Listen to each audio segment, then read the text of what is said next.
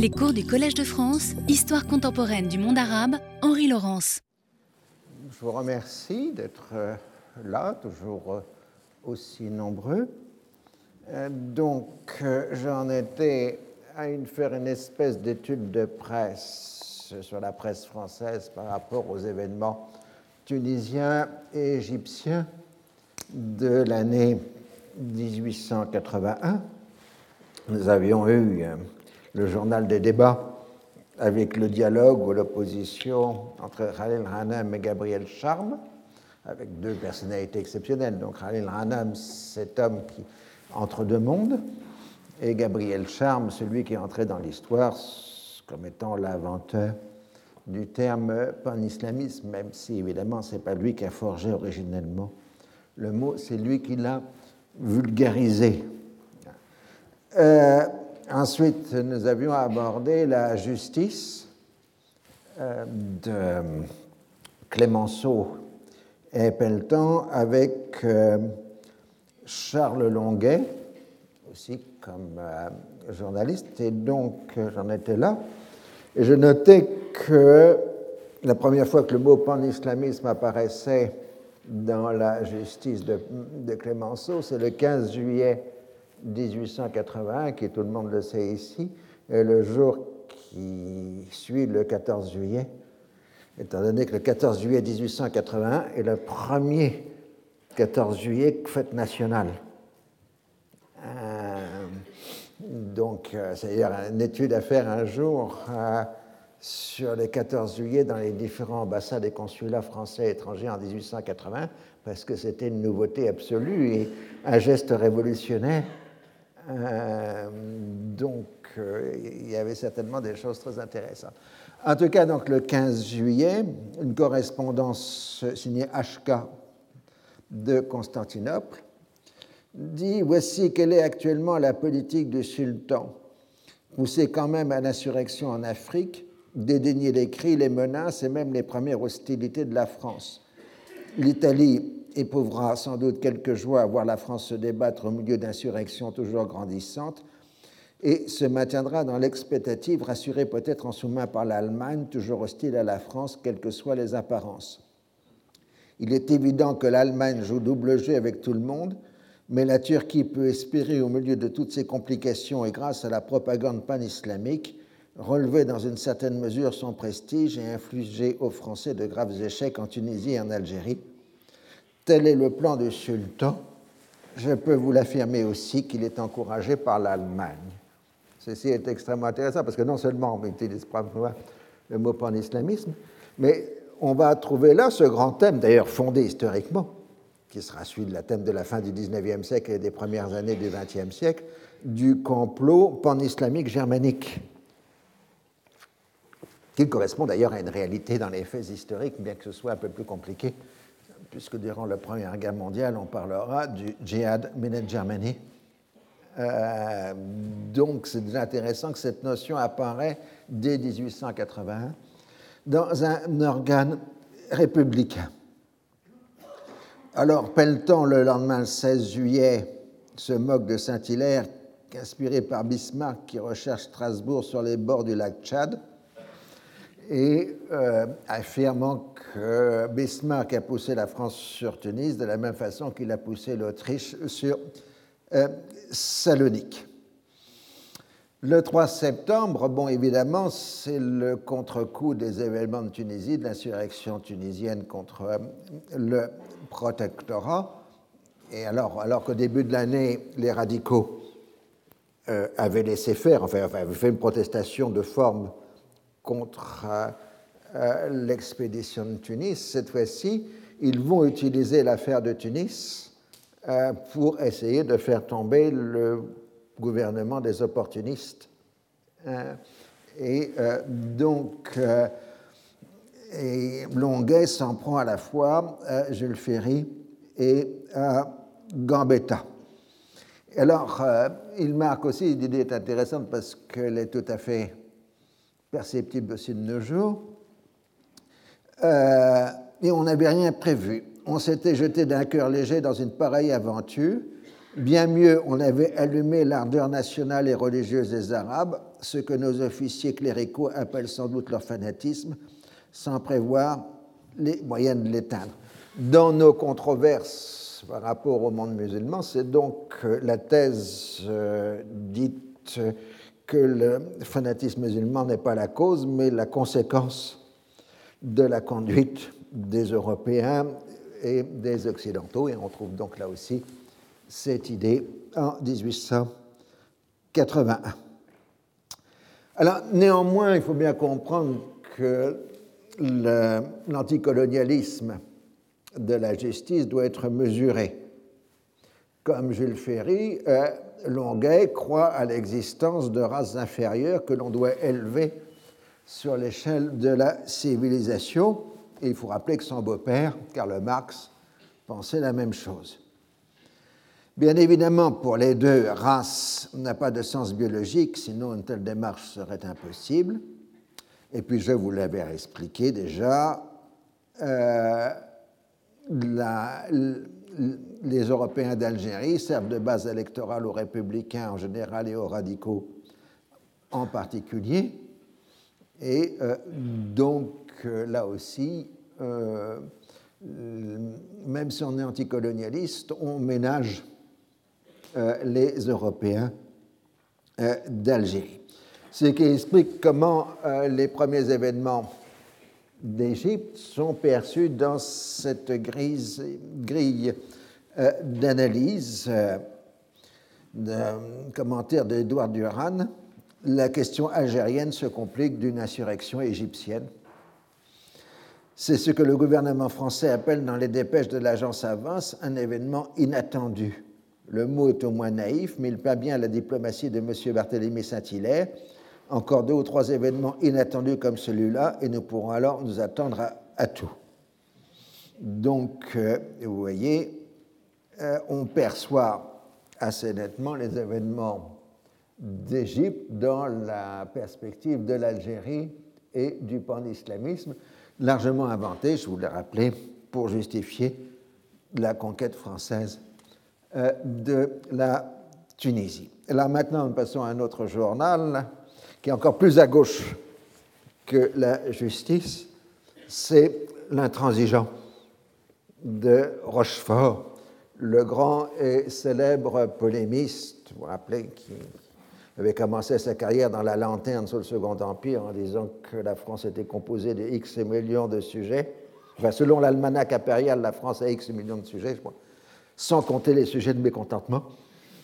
Hein, euh, phrase célèbre. Euh, et euh, donc, Rochefort va poursuivre sa carrière d'aventurier euh, puisqu'il a participé plus ou moins à la commune, euh, c'est qu'il lui a valu euh, d'être déporté au bagne de la Nouvelle-Calédonie.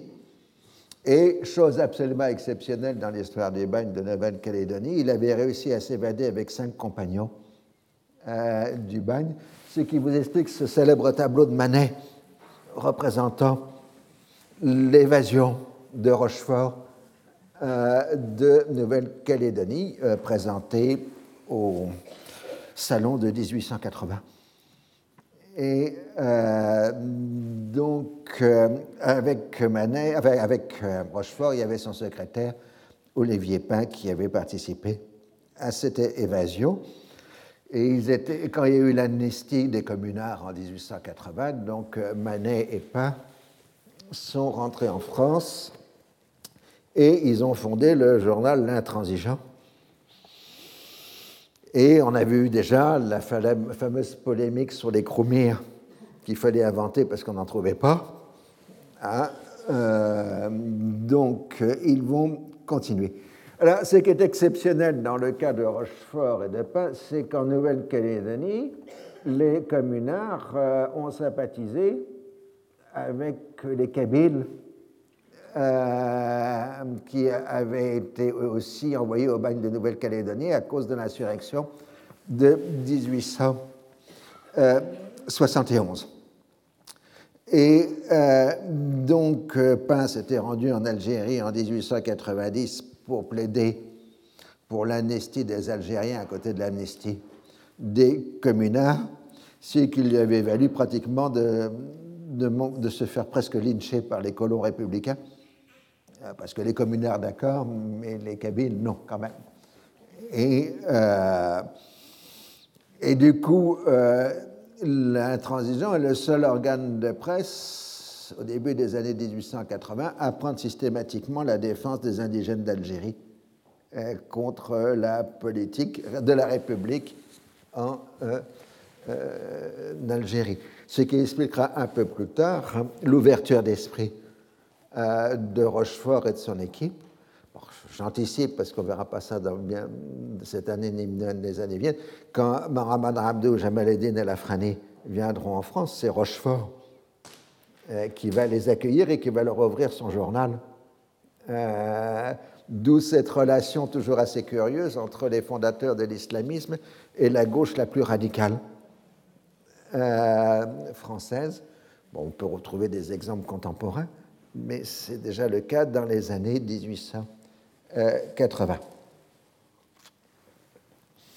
Donc, euh, euh, Rochefort va mener une campagne de presse accusant la campagne de Tunisie d'être en fait inspirée par des intérêts financiers euh, français, c'est une nouvelle affaire euh, du Mexique. Je cite, Jamais aucun gouvernement ne s'est joué d'une nation avec cette impudence. Les misérables qui s'apprêtent à envoyer par centaines de mille nos enfants mourir sur les confins du Sahara savaient depuis longtemps que cette hécatombe était inévitable et ils n'en faisaient pas moins tambouriner partout dans la campagne électorale que la campagne était terminée et que ceux qui parleraient de mobilisation seraient déférés devant les tribunaux. Et euh, le lendemain, donc on est en 12 septembre 1881, euh, Rochefort continue. En établissant hier que la France était gouvernée par des coquins, nous avions négligé d'ajouter que ces coquins étaient en même temps des imbéciles. Ah, c'est le célèbre polémiste. Euh, euh, Rochefort. Et il continue en disant De sorte qu'indépendamment de l'Algérie et de la Tunisie, nous voilà avec une question égyptienne sur les bras. Nous n'avons décidément pas de chance avec les musulmans. Donc, vous voyez les, titres d'Alain Transigeant, euh, un peu le Mediapart euh, de l'époque, accusant les combines financières euh, qui serait derrière euh, l'affaire euh, donc, pendant ce temps, pendant que l'intransigeant fait campagne contre les magouilles financières, Pelletan, lui, évoque le risque dans la justice d'un soulèvement musulman. Ainsi, voilà où on en est la situation de l'Afrique, l'Algérie brûle, le Maroc menace, la Tunisie se soulève, l'Égypte est en insurrection. Peut-on se dissimuler la portée des événements dont l'Égypte vient d'être le théâtre et que nos agents n'ont ni empêché ni prévu? Peut-on ne point voir qu'il se rattache à la révolte de tout le monde mahométan de l'Afrique contre l'influence européenne? Et euh, donc, euh, la question est de savoir si la France n'est-elle pas en train de lâcher l'Égypte à cause de ce fait qu'elle est embourbée dans les affaires euh, tunisiennes. Et donc, à partir de ce moment-là, euh, la presse républicaine, enfin de gauche, on est dans la presse de gauche là, hein, euh, on est très soupçonneux sur la réalité d'un parti national en Égypte. Donc je cite, c'est une correspondance signée R, donc euh, pas, ne vous inquiétez pas pour ces, bruits. Elle a eu une grosse coupure d'électricité ce matin et un certain, nombre d'appareils électriques se remettent difficilement du choc qu'ils ont reçu. D'où ces crépitements. Euh, le Parti national se compose chez nous d'une vingtaine de personnes sans autorité qui n'ont pas le moindre programme arrêté, qui ne poursuivent aucun but politique, qui cherchent tout simplement à s'emparer des fonctions publiques et assurer le triomphe de leur intérêt personnel. La preuve de ce que j'avance, vous venez de le voir sous les yeux. Le parti prétendu national et libéral qui a reversé Rias Pacha n'a eu rien de plus pressé après sa victoire que de se soumettre à Sharif Pacha en faisant entendre des paroles d'esclaves. Les militaires et les notables ont tenu le même langage. Et donc, c'est un discours en disant en Orient, il n'y a pas de patrie, il n'y a que des communautés religieuses et des intérêts particuliers. Je crois que j'ai entendu ça récemment, mais bon. Euh, mais bon, on doit quand même admettre en octobre que les Français sont en train de reprendre le contrôle de la Tunisie, en particulier avec la prise de Kerouan euh, par l'armée française. Donc, vous voyez ce titre magnifique dans le monde illustré. Donc, c'est le Paris Match de l'époque. Euh,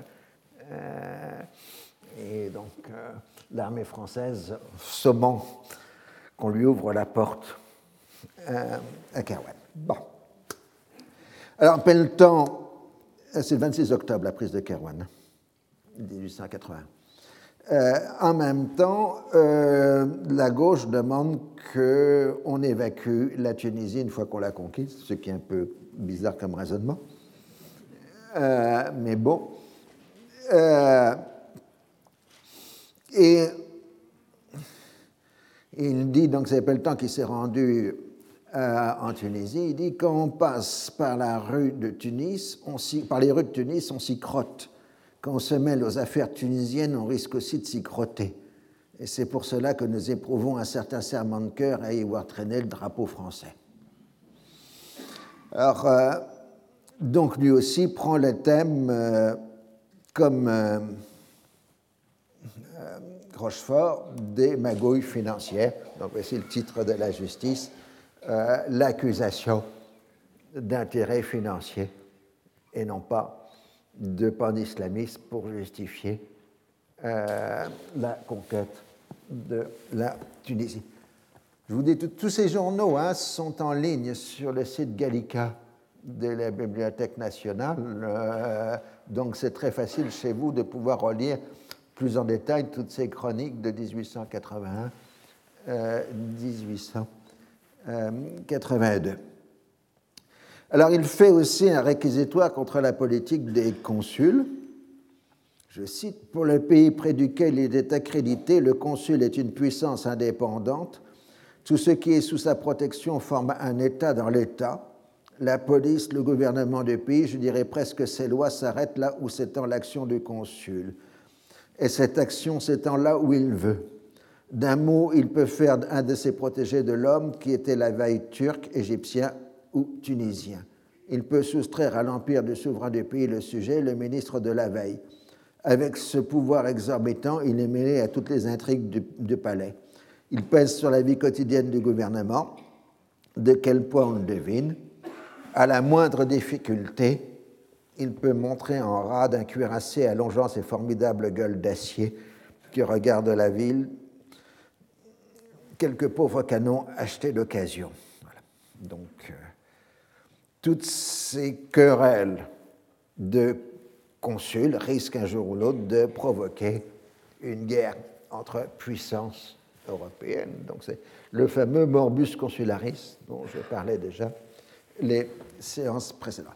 Mais à côté des consuls, Pelletan dénonce aussi cette engeance terrible que constituent les Levantins il y a dans l'Orient, à côté du monde musulman, ici monde musulman signifie société musulmane, une population spéciale mêlée de toutes les autres, européenne de costume et de langue, trop souvent orientale de principe, croisée des sangs les plus divins, n'ayant à proprement parler d'autre patrie que l'écume de la Méditerranée.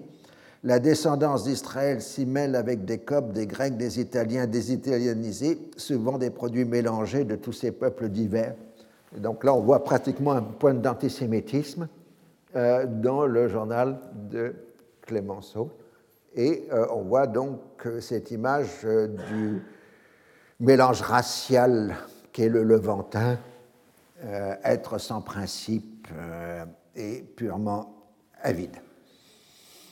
cette description que Pelletan donne sera reprise dans un discours de Clémenceau à la Chambre le 9 novembre 1881. Donc il dit en gros, le surier juif, il trouve sa place, il précède en général la Banque européenne. Ainsi aussi la Tunisie a été annexée non par la France, mais par la Bourse de Paris. Alors donc, euh, le problème pour l'extrême gauche française, c'est que si on considère que les Chromires sont une invention de Jules Ferry, il n'en reste pas moins de savoir si le fanatisme musulman est aussi une invention de Jules Ferry ou si c'est une invention de l'Allemagne. Hein, puisque chacun a ses têtes de Turc, si euh, j'ose dire. Euh, le seul qui, euh, qui prend la défense des, musulmans, c'est plus ou moins l'intransigeant. Mais la question est de savoir si derrière le mouvement national égyptien, il n'y a pas un mouvement islamique euh, cherchant euh, à rétablir l'autorité euh, du califat. Donc je cite le colonel Arabi Bey, le chef de l'émeute, n'est plus un militaire en révolte ou un patriote réclamant l'autonomie de son pays, c'est un apôtre qui prêche au nom du calife l'union de tous les musulmans contre les chrétiens. La cause de tout le succès de la politique pan-islamique n'est autre que l'expédition de Tunisie les journaux arabes que le sultan subventionne et qu'Arabie Bey protège poussent de plus en plus à la révolution et à la guerre religieuse.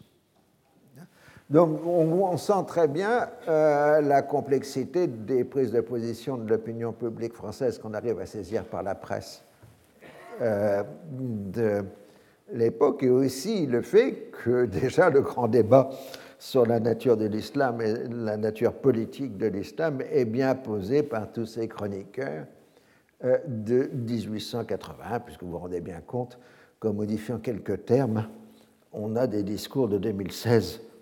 Hein, c'est-à-dire que, comme disait l'autre, il n'y a rien de nouveau sous le soleil. Alors, nous revenons maintenant à l'Égypte. Euh, le consul britannique, le consul britannique Edouard Mallet est Maleté, lui a bien vu une agitation pan-islamique dans les événements de, 18, de, septembre 1881, donc pour lui une conséquence de l'invasion française de la Tunisie. Il est hostile à Arabi qu'il traite de fanatique illettré et considère que réunir une chambre de notables élus en Égypte est une expérimentation dangereuse. En octobre, il considère dans ses dépêches que le programme de Rabi Pacha, enfin de est de libérer le pays du contrôle européen et d'établir une constitution. Finalement, les Britanniques seraient prêts à accepter une constitution en Égypte à condition qu'elle ne remette pas en cause le contrôle financier franco-britannique sur les finances de l'État et égyptien. Alors en Angleterre, euh, Lord Granville, qui est le ministre des Affaires étrangères de Gladstone, s'en tient à la politique de concertation avec la France, qui, elle, s'oppose vivement à tout retour en force euh, euh, des Ottomans en Égypte. Donc, euh, comme souvent en politique, comme on n'arrive pas à trouver une bonne décision, on attermoie et on attend de voir comment les choses vont évoluer. Mais c'est à ce moment-là que Gambetta va intervenir. Donc là, son Gambetta, photo de 1877. Euh, le 14 décembre 1881, il s'entretient avec l'ambassadeur britannique à Paris et l'Orléans et lui explique que la France n'a aucune ambition territoriale sur le Maroc, mais que l'avenir de l'Égypte lui paraît plein d'incertitudes, avec tous les événements qui viennent de se passer. Et il pense qu'il faut faire une intervention franco-britannique, je cite, après avoir fait ce tableau succinct de la situation, je demandais à l'Orléans si le moment ne lui paraissait pas venu pour les deux puissances les plus directement intéressées à la tranquillité de l'Égypte, de concerter encore plus étroitement leur action et de se communiquer avec une entière franchise les réflexions que cet état de choses pouvait leur suggérer. Pour aller au plus pressé, ne conviendrait-il pas, quant à présent, de soutenir énergiquement de commun accord le gouvernement de Théophile Pacha en nous efforçant de lui inspirer une confiance absolue et exclusive dans notre appui? Mais il pourrait arriver que des circonstances étrangères à notre volonté vinssent ébranler le gouvernement du Khedive. Serait-il prudent que la France et l'Angleterre se laissassent prendre au dépourvu par une catastrophe de ce genre? En un mot, je pensais qu'il serait utile que les deux gouvernements se misent d'accord sans plus de retard sur les moyens les plus propres, soit à prévenir une crise s'il est possible d'en empêcher les réflexions ou les suggestions que l'État de l'Égypte inspirait au ministre de la Reine. Vous noterez qu'au moins à l'époque, les hommes d'État français savaient manier la concordance des temps, ce que j'ai des doutes aujourd'hui. Euh, Lord Granville lui répond le 19 décembre que le moment est venu pour que les deux gouvernements se concertent, mais qu'il faut agir avec prudence. Euh, comme le résumera plus tard Lord Cromin, euh, Gambetta est dans un état d'esprit qui peut conduire à une occupation franco-britannique, tandis que Lord Granville est plus prudent tout en convenant qu'il faut faire quelque chose, mais sans savoir quoi. Selon Blount, dans la version de, la Secret History, euh, il y a l'accusation du complot. Pour lui, comme pour beaucoup de ses contemporains, par exemple Edmond Goncourt, Gambetta est certainement d'origine juive. Vous savez, c'est le moment où Drummond va, bientôt publier La France juive. C'est en 1879 que le terme antisémitisme a été utilisé pour la première fois en Allemagne par Willem Donc on est le moment où l'antisémitisme comme mouvement de pensée ou collectif apparaît en Europe. J'aurai l'occasion d'y revenir. Donc, euh, selon les principes de la théorie du complot, que vous voyez tout à fait indigène en Europe, on n'a pas besoin d'aller regarder ailleurs, euh, Gambetta, si Gambetta est d'origine juive, il ne peut être que lié à la Haute Banque de Paris, les Rothschild et consorts, qui ont investi dans la dette égyptienne. Et euh, donc, euh, c'est en fait derrière cette position interventionniste encore une action de la Grande Banque, pense Blount, et un certain nombre euh, des contemporains. Donc, le 24 décembre, Gambetta suggère une démarche commune pour montrer le soutien des deux pays au Khedive et il se charge de rédiger euh, la rédaction d'une note conjointe. Euh, pendant ce temps-là, Gladstone est à la campagne, parce que c'était une époque où les gouvernements britanniques allaient souvent à la campagne. Donc il était très difficile, par exemple, de joindre euh, le Premier ministre durant l'été. enfin, le gouvernement britannique en général, il était dans ses résidences d'été, comme dans les films britannique, vous voyez ces splendides résidences comme Downton Abbey, etc., pour ceux qui, euh, connaissent. Alors, euh, comme il était à la campagne, il n'a pas reçu les lettres que Blount lui a envoyées pour l'informer sur la situation en Égypte.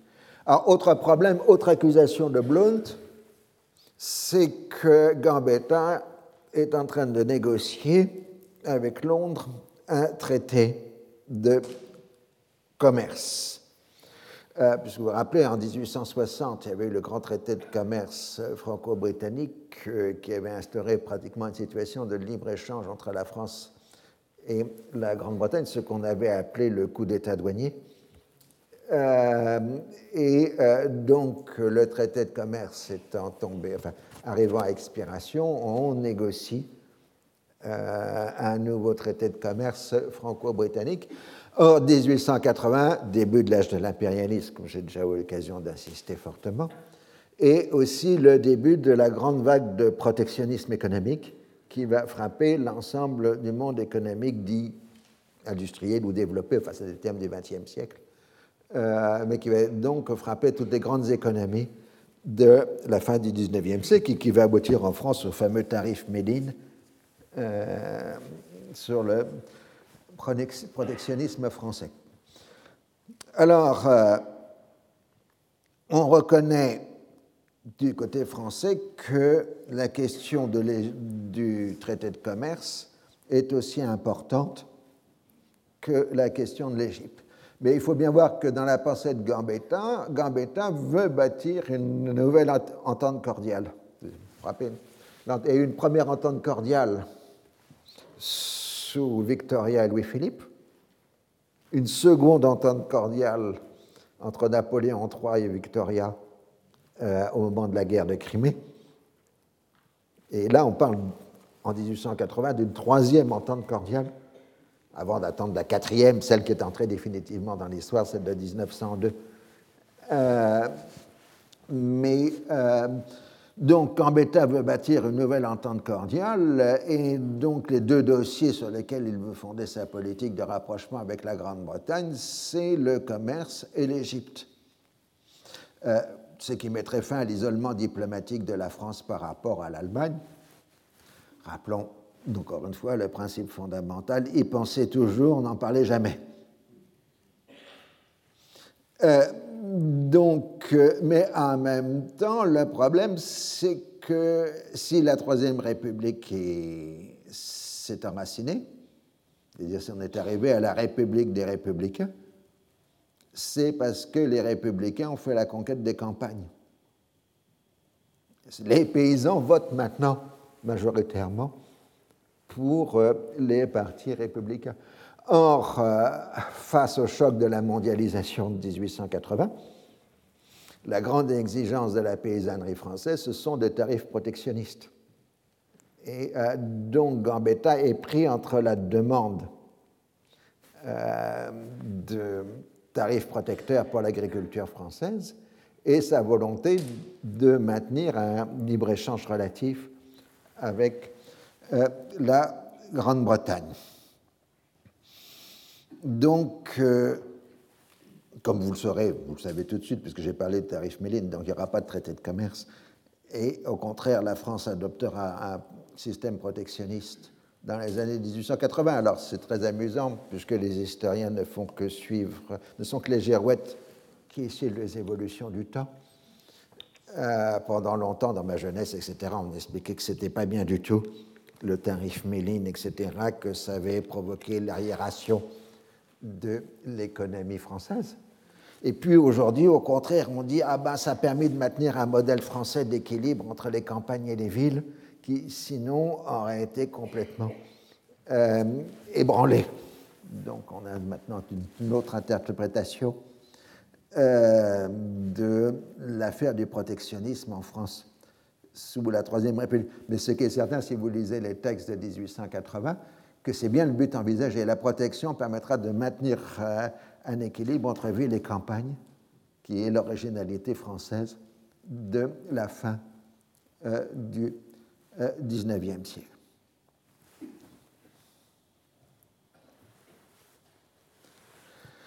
Alors,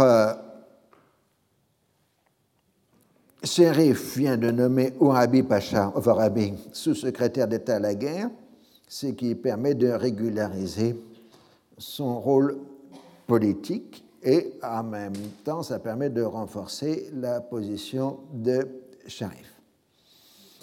Alors, euh, Londres accepte le texte que Gambetta vient de lui transmettre pour que ça devienne une note conjointe franco- euh. Donc là, vous avez la, correspondance entre Paris et, le quai. Une fois évidemment que cette note, alors cette note va être présentée comme des instructions communes euh, envoyées par Londres et Paris à leurs consuls respectifs, mais évidemment, elle est immédiatement publiée par la presse égyptienne, puisqu'on la rend public, c'est le but recherché. Et donc, elle est rendue publique le 9 janvier 1882. Et elle énonce que, fondamentalement, la France et l'Angleterre prêtent leur appui au Khedive face aux difficultés. Je cite, Les deux puissances sont entièrement d'accord à ce sujet et des circonstances récentes, notamment la réunion de la Chambre des notables convoquée par le Khedive, leur ont fourni l'occasion d'échanger leurs vues une fois de plus. Je vous prie de déclarer en conséquence à Tufik Pacha, après vous être concerté avec Sir Edward Mallette, qui est invité à faire simultanément avec vous une déclaration identique, que les gouvernements français et anglais considèrent le maintien de son Altesse sur le trône dans les conditions qui sont consacrées par les ferments des sultans et que les deux gouvernements ont officiellement accepté comme pouvant seuls garantir dans le présent et pour l'avenir le bon ordre et le développement de la prospérité générale en Égypte, auquel la France et l'Angleterre sont également intéressés. En gros, euh, ostensiblement, Londres et Paris apportent leur soutien au Khedive face au mouvement national, à la Chambre des députés et à la demande de constitution. Euh, et euh, donc tout ça est justifié à Londres et à Paris dans les correspondances diplomatiques internes par le danger du pan-islamisme qu'il faut contenir en maintenant des pouvoirs forts euh, face à la menace musulmane dans les pays d'Orient. Oui, on est en 1881, hein, on va 82 maintenant. Alors, euh, évidemment, les consuls ont été surpris par la note, par les instructions qu'ils ont reçues, et ils sont réticents. Mais comme le disait notre orateur de ce matin, ils sont que les porte-paroles de leur gouvernement. Donc, ils obéissent. Cela provoque aussi le mécontentement des consuls d'Allemagne, d'Autriche et d'Italie, pour qui le condominium franco-britannique n'est que de nature financière, financière et ne concerne pas le domaine euh, politique. Alors, Mallette, là, vous le voyez sur une caricature d'époque, euh, tente de désamorcer la tension en laissant entendre qu'il n'était pas favorable au contenu de la note, qu'il est contre une intervention militaire en Égypte, mais du coup, évidemment, le consul de France, Sienkiewicz, je rappelle, c'est le cousin de l'auteur de Covadis, euh, lui, euh, si voit une manœuvre britannique pour désobéir aux instructions du centre. Alors, il, informe assez séparé de l'évolution de la situation. J'étais informé d'une manière toute confidentielle que M. Mallet cherche à démontrer à Shérif Pacha qu'il a été très opposé à la note. Il a envoyé M. Blount chez Orabi pour connaître le sentiment de l'armée. Comme je l'ai exposé précédemment à Votre Excellence, c'est sur le parti dit national que mon collègue fait actuellement reposer son action. C'est-à-dire que les Français interprètent la médiation de Blount comme une manœuvre britannique pour faire donner le mauvais rôle euh, aux Français dans la question euh, du mouvement euh, national. En fait, Blount avait bien été envoyé par Malais pour parler à Orabi et dire qu'il ne fallait pas prendre la note au sérieux, et qu'Orabi lui a répondu que le consul le prenait pour un enfant qui ne comprenait pas le sens des mots. Euh, et que c'était bien un risque d'intervention militaire franco-britannique qui était contenu dans la note. Alors, euh, les le, le durcissement de la position des nationalistes provoque le durcissement de la position des consuls, et ainsi de suite. En effet, c'est plutôt un mouvement d'union nationale qui semble percer en Égypte à la mi-janvier 1882, euh, réunissant égyptiens de souche et turco-circassiens au nom de la défense du pays et de la défense euh, de l'islam. Alors historiquement, c'est aussi le moment où Mohamed Abdou et son cercle rejoignent le mouvement national parce qu'il faut rappeler, euh, Abdou avait été soutenu par Yaz, donc il était hostile euh, au mouvement national dont euh, toute cette phase et ce qui fait qu'on a toujours euh, accusé ou soupçonné Mohamed Abdou d'avoir eu un certain penchant pour l'autoritarisme à condition qu'il fasse des réformes. Et euh, donc, c'est en janvier 1882 que Abdou rejoint le mouvement national avec lui tout son cercle, c'est-à-dire les anciens partisans d'Afrani, Afrani étant actuellement en Inde, comme je vous l'ai rappelé euh, à ce moment-là. Alors, euh, c'est le moment où Warabi devient un espèce de héros national en Égypte. pour faire plaisir à un de mes collègues, je ferai une citation de Blount, dans laquelle il dit euh, devint immensément populaire et tous les amis égyptiens euh, me parlent, enfin tous mes amis égyptiens euh, parlent la langue du panislamisme. Hardly anything for my Egyptian friends but the language of panislamism.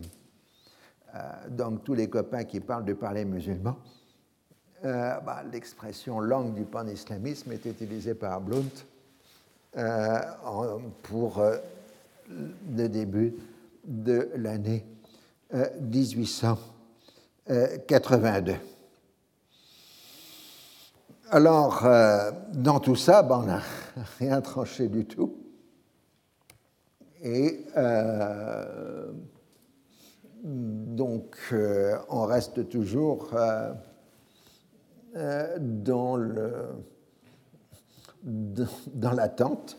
Alors là, vous avez une caricature de Punch représentant Gladstone et Gambetta, je pense, en colonne de même nom.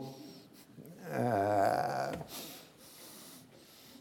the two Memnons jointly noting la légende. Ils avaient un, beau un beau graphisme à l'époque euh, dans les caricatures. Alors, les Anglais demandent qu'on atténue la note, mais Gambetta reste ferme. Du coup, euh, c'est Londres qui rappelle à l'ordre son représentant. Euh, OK.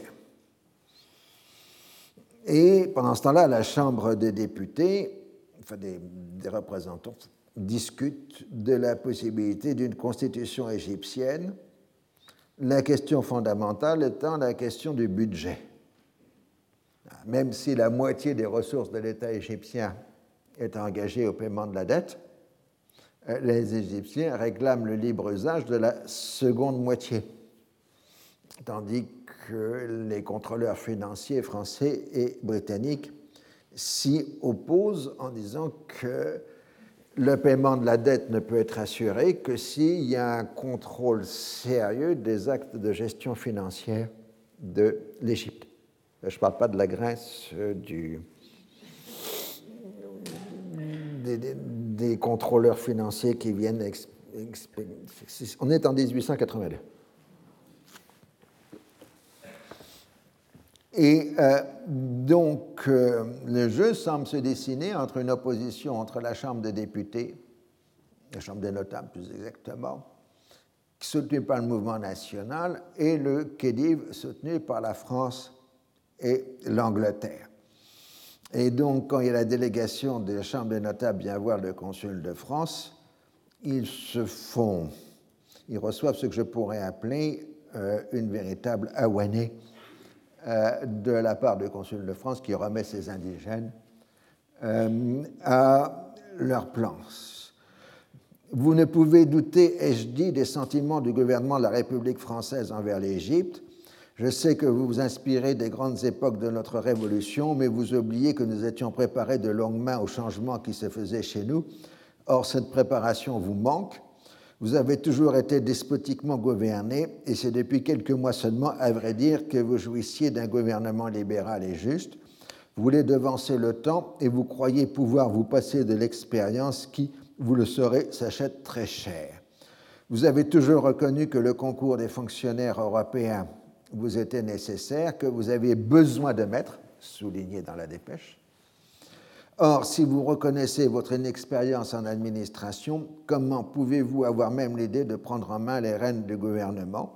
Ce que vous demandez, c'est la réunion de tous les pouvoirs dans la Chambre seule, mais où sont les preuves de capacité que vous avez données? On ne vous a pas vu à l'œuvre. Vous n'êtes qu'une chambre de notables. Tout vous manque pour parler comme des membres d'un Parlement. C'est par la voie administrative que vous avez été nommé, et cela est si vrai que plusieurs d'entre vous ont pu être remplacés par d'autres membres sans que cela tire à conséquence. Vous ne voulez pas, dites-vous, toucher aux conventions internationales. Votre intention se borne à voter le budget intérieur. Mais outre que ni l'enthousiasme ni les sentiments les plus patriotiques ne suffisent pour aligner et grouper des chiffres selon la science des finances, vous perdez de vue qu'il résulte de ces mêmes conventions dont vous professez le respect que le budget entier doit être préparé par le ministre des Finances. Le consul parle de fâcheuses influences qui s'exercent sur la Chambre. Il faut agir avec modération et surtout ne pas s'engager dans la voie révolutionnaire, je cite. Je vous engage enfin à méditer sur cette opinion généralement répandue que les peuples d'Orient sont voués au régime despotique. Il est en votre pouvoir de prouver que cette opinion est fausse, mais gardez-vous bien en abusant des libertés qu'on vous accorde de la confirmer. Donc, euh, ensuite, la délégation des notables va voir le consul d'Angleterre et reçoit à peu près le même traitement euh, et la même euh, réponse en disant Vous n'êtes pas prêt pour vous gouverner, donc laissez ceux qui savent, c'est-à-dire les Khedives et les Européens, vous gouverner. Et c'est les Français qui sont en tête dans la lutte à ce moment-là contre le mouvement national, tandis que les Anglais sont en retrait. Et euh, donc, euh, Mallet envoie Blount essayer de faire une nouvelle médiation entre euh, les notables et le consulat de Grande-Bretagne. Et donc la médiation est préparée par, par donc l'ancien professeur d'arabe, ou Sabouji, de Blount, et qui est aussi un de ces journalistes euh, réformiste de l'époque. Et l'autre qui travaille sur le dossier, c'est Mohamed Abdou. Et euh, ensuite, Bloom s'entretient avec les notables qui cèdent sur un certain nombre de points, mais pas sur la question euh, du budget. Quant à Sharif, d'après ce qu'écrit Blount 20 ans après, hein, dans la Secret History, euh, pour lui, les Égyptiens sont des enfants et doivent être traités comme tels. Sharif leur a offert une constitution qui est bonne pour eux. S'ils ne veulent pas qu'ils s'en passent, il a créé le Parti national et ils n'obtiendront rien sans lui, car ces paysans, ces fallahs, ont besoin d'être dirigés. Là, on a devant l'attitude des grands propriétaires fonciers turco-circassiens qui considèrent les Égyptiens, enfin les fallahs, comme des enfants qui doivent obéir. Alors, mais personne ne veut d'une intervention militaire et euh, donc on recherche une nouvelle solution euh, de compromis. Et euh, donc, pour gagner du temps, les consuls redemandent des instructions à leur gouvernement, mais Gambetta répond le 23 janvier qui qu'il rejette tout ça et qu'il faut s'en tenir au terme de la note du 9 janvier. Ce qui inquiète le plus à ce moment-là, c'est la revendication exprimée par la Chambre de notables de faire partir les fonctionnaires européens et les remplacer par des fonctionnaires euh, égyptiens. Et on comprend très bien que les colonies étrangères se mobilisent pour défendre tout simplement leur gagne-pain. Et euh, donc, évidemment, elles entraînent tous leurs alliés en métropole, que ce soit en Grande-Bretagne ou en France ou ailleurs.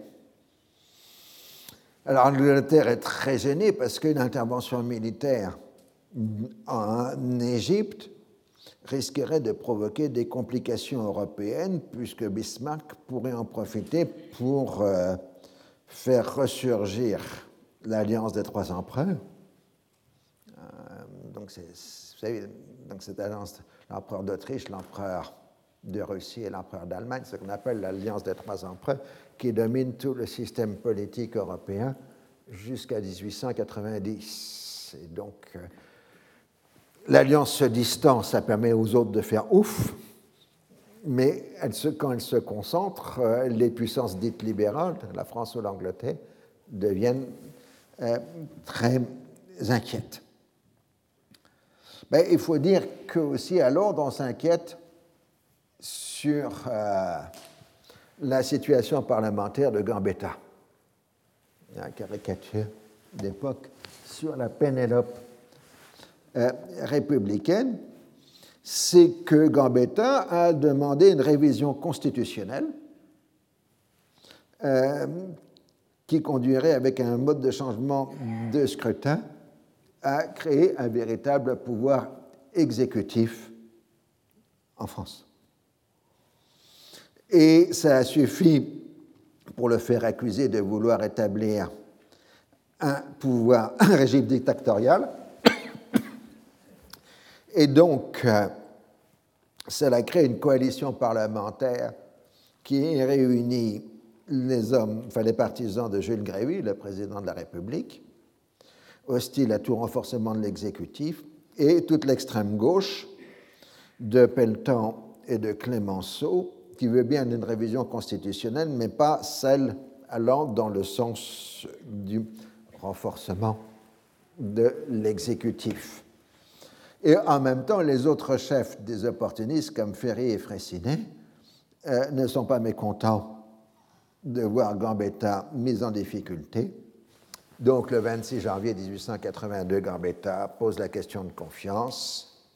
Après des débats houleux où on s'en prend au pouvoir personnel, il est battu par 268 voix contre 218. C'est la fin du grand ministère de Gambetta et euh, donc, vous voyez là euh, encore quelque chose d'assez aujourd'hui, pas, pour la France, mais par exemple pour un pays comme l'Italie, la question de la révision constitutionnelle et du renforcement euh, de l'exécutif. Donc, c'est pour ça qu'on parle de la Pénélope, puisque le gouvernement n'a pas tenu trois mois, et que donc on fait un nouveau gouvernement. Et le 30 janvier, c'est Fraissinet qui chargé de former un nouveau gouvernement. Vous vous rappelez Fraissinet, le polytechnicien, l'homme des grands travaux, hein, le plan Fraissinet. On parle encore du gabarit Fraissinet pour les péniches. Euh, et donc, euh, Fraissinet forme le nouveau gouvernement, il prend le ministère des Affaires étrangères, tandis que Gilles Ferry revient à l'instruction publique, et Léon Say, donc, euh, prend les finances. Léon Say, c'est le, oh, c'est le descendant de Jean-Baptiste Say, et en même temps grand banquier, etc c'est le ministère de tous ceux qui ont refusé de participer au grand ministère de Gambetta. Et à partir de ce moment-là, Gambetta, qui commence à être atteint par la maladie, euh, euh, se retire plus ou moins de la politique active. Il fait encore quelques discours, quelques interventions parlementaires, mais en fait, tout au long de 1882, ses forces physiques vont se détériorer. vous savez, il meurt à la fin de 1882. C'est pour ça que c'est une petite pensée à M. Jospin qui avait évoqué le rôle de Gambetta dans l'affaire Dreyfus? Euh, bon, passons.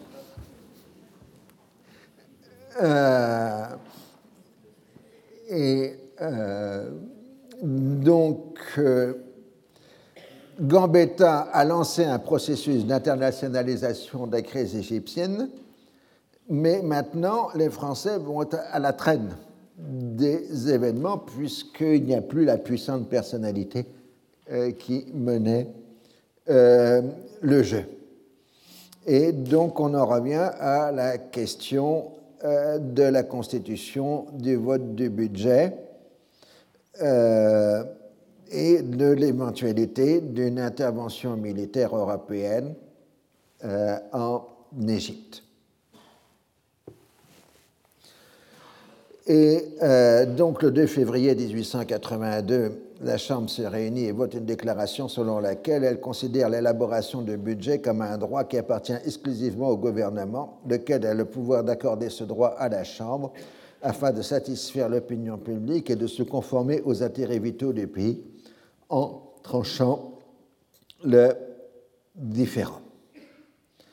Euh, donc la Chambre euh, adresse ce projet à Sharif Pacha, qui refuse de le recevoir parce qu'il se déclare lié par les engagements internationaux euh, de l'Égypte.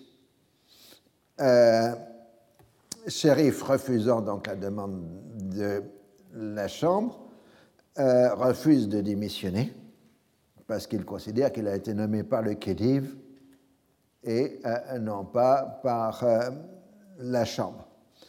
Mais on risque à ce moment-là une nouvelle démonstration de force de l'armée.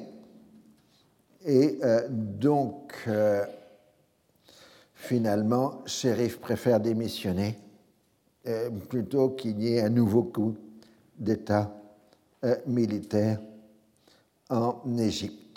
Et on va s'arrêter là pour la pause, s'il vous plaît. Alors, deux choses d'abord avant de reprendre le cours. La semaine prochaine, il n'y a qu'un séminaire, il n'y a pas de cours, pour des raisons techniques. Donc, ce sera Madame Jalila SB, SBAI, parce qu'on me demande des orthographes, euh, qui fera le séminaire et ça portera sur Monsieur Robert Montagne. Monsieur Robert Montagne est un homme essentiel dans la pensée française sur le monde arabe et musulman. Euh, c'est un anthropologue et sociologue. c'est lui qui a considéré aujourd'hui dans la sociologie, enfin en anthropologie, comme le fondateur de la théorie segmentaire euh, dans, en anthropologie. Donc, c'est un colossal. Tous les grands anthropologues postérieurs se revendiquent de Robert Montagne. Et d'autre part, Robert Montagne était un islamologue euh, politique à qui on doit toute une série de créations d'institutions. L'Institut français d'études arabes de Damas, enfin d'études de Damas, qui n'était pas d'études arabes à l'époque, en 1933. Euh, qui a créé le Centre des, hautes études d'administration musulmane en 1935, ainsi que le Centre de politique étrangère avec le recteur Charletti, c'est-à-dire l'actuel Institut français des relations internationales. Et euh, il a été professeur au Collège de France. Euh, et il est mort assez précocement en 1954. donc, Robert Montagne, c'est un pont essentiel et du savoir et de la politique française en terre d'islam euh, durant la Troisième et la Quatrième République. Et aussi sous Vichy, enfin sous, la Seconde Guerre mondiale, puisqu'il a été successivement conseiller de Végan en Algérie sous Vichy, et ensuite conseiller de Catroux euh, en Algérie sous le gouvernement du Comité français de libération nationale, le CFLN. Euh, donc, ceci parce qu'un certain nombre de personnes ici ne savaient pas qui était Robert Montagne, euh, d'où le fait que je dis que c'est quelqu'un d'extrêmement important. il est probable d'ailleurs que s'il n'était pas mort précocement, enfin relativement précocement, son influence aurait été encore plus considérable puisqu'il faisait son cours sur l'État moderne en Asie et en Afrique euh, au Collège de France, alors que son collègue de bureau, enfin, c'était Sauvy qui inventait le mot tiers-monde. Donc, euh, si Montaigne avait vécu plus longtemps, peut-être que cet État moderne et pas tiers-monde euh, qui l'aurait emporté dans les analyses du monde de la seconde moitié du XXe siècle. Voilà. Alors ensuite, il y aura, pour que les choses soient claires, un séminaire le 4 janvier. Il n'y a pas de cours le 21 décembre puisque c'est les vacances scolaires. Donc, euh, le 4 janvier, ce sera M. Éric Verdeil qui parlera des problèmes de l'électrification dans les grandes euh, métropoles arabes. Euh, et le cours aura lieu. Et le 11 janvier, il n'y aura pas séminaire, mais il y aura cours, tout simplement parce que, comme j'ai obtenu une prolongation, je n'ai pas pu l'avoir, l'amphithéâtre, pour le matin. Sinon, je vous aurais fait un séminaire de plus. Ce n'est pas parce que je suis avare mais voilà ce qui vous donne le calendrier. Donc je vais revenir maintenant au cours. Donc, euh, après la démission de Sharif Pacha, euh, le Khedive est plus ou moins forcé euh, de faire appel à Mahmoud Sami el-Baroudi, donc ce turco-circassien d'un côté, mais qui depuis le début de la crise a toujours été du côté du mouvement national et des militaires. Euh, c'est donc euh, cette fois le 4 février 1882, on met quand même le portrait du grand moustachu là. Voilà, donc ça c'est Mohamed Sami al-Baroudi qui, euh, qui forme donc le gouvernement avec Orabi Pacha, va Orabi comme ministre de la guerre. Mais maintenant qu'il est le rang de ministre, il va accéder au rang de Pacha. Donc c'est pour ça que je vais l'appeler Orabi Pacha, euh, puisque nous sommes autant des, des Pachas, Zaman al-Bashawat, comme on rappelle dans l'histoire euh, égyptienne. Alors, les Européens conservent leur position dans le pouvoir égyptien, mais pour la première fois, les ministres Fallah tiennent les principaux postes d'autorité en euh, Égypte, même si le président du Conseil n'est pas un Fallah, c'est un turco-circassien.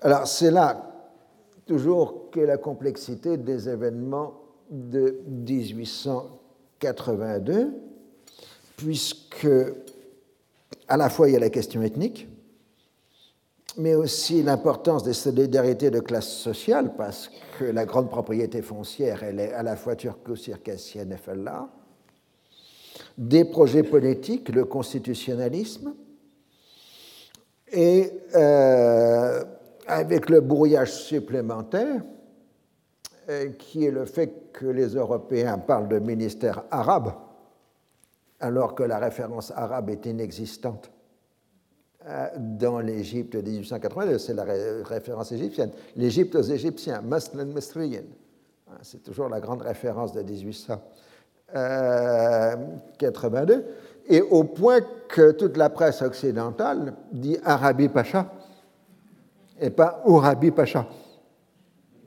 euh, insistant donc sur une dimension arabe qui est absente dans le discours, parce que pour un Égyptien de 1882, un Arabe, c'est un Bédouin.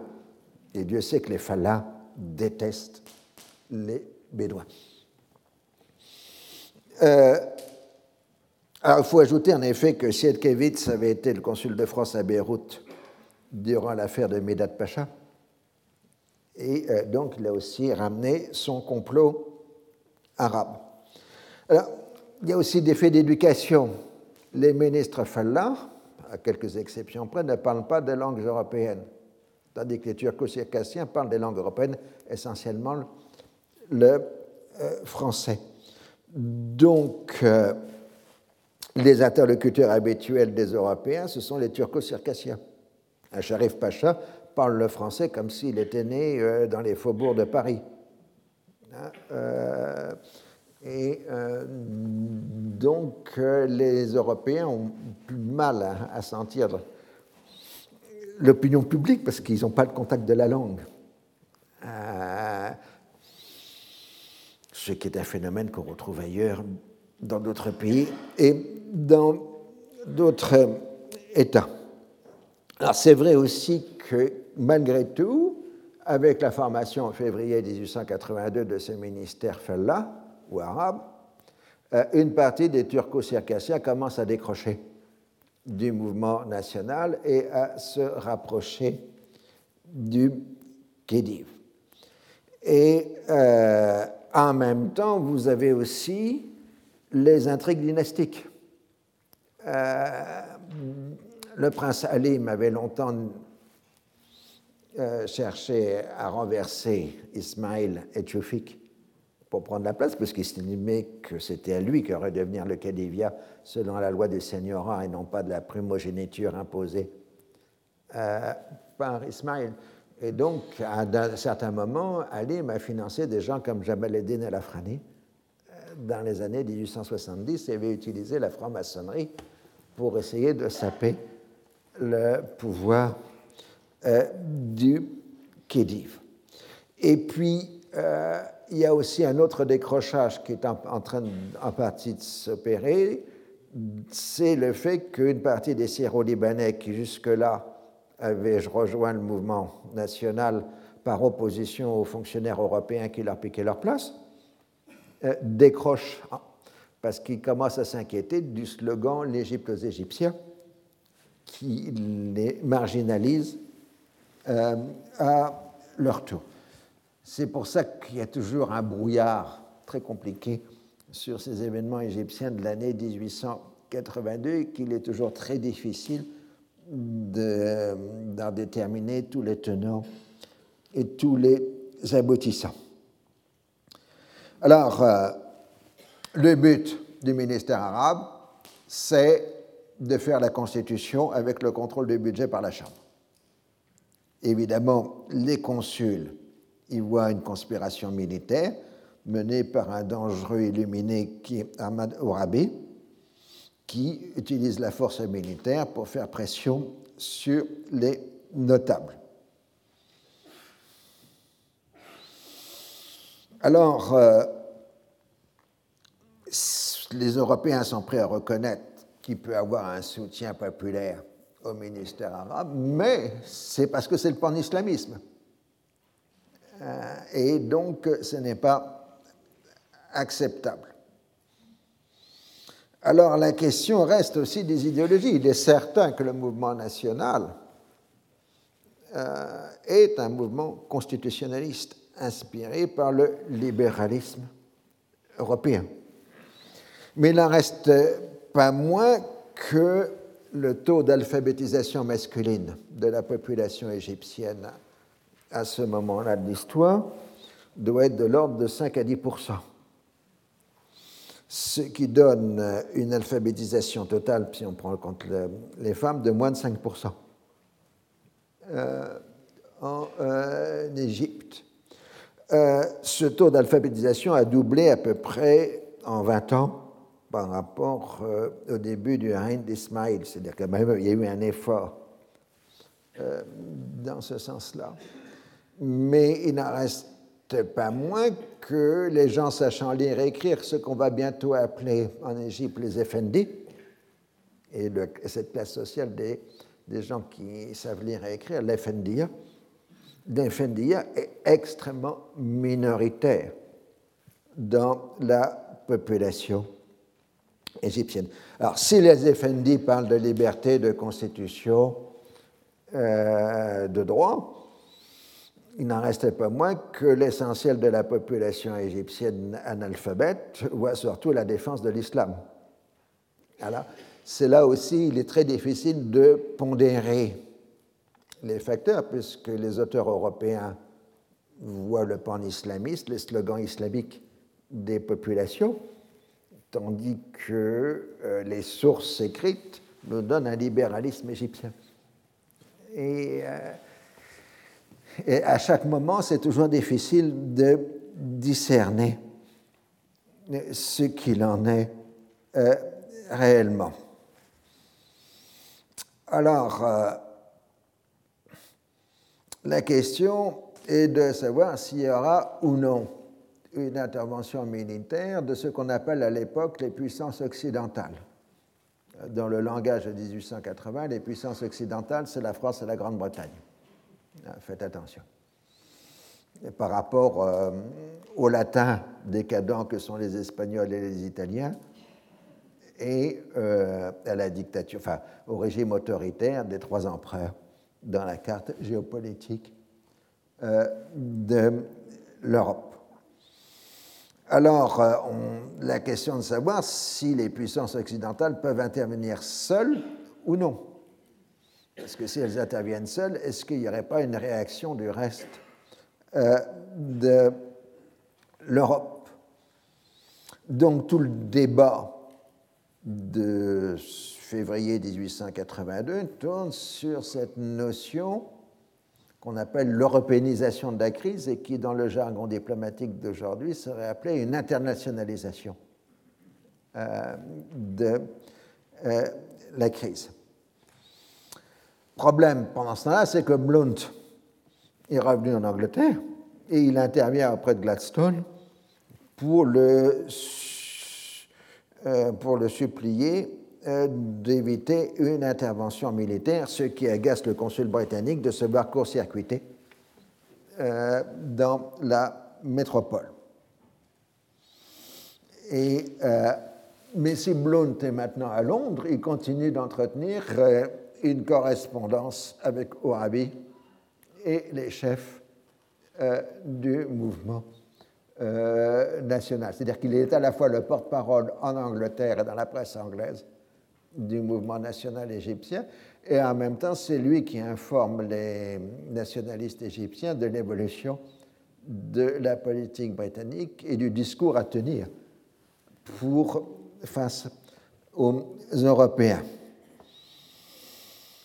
Euh, alors, on a beau essayer de tenir des discours ça ne marche pas. Par exemple, Orabi va voir le consul de France pour lui expliquer que lui, il est le fils de la Révolution française.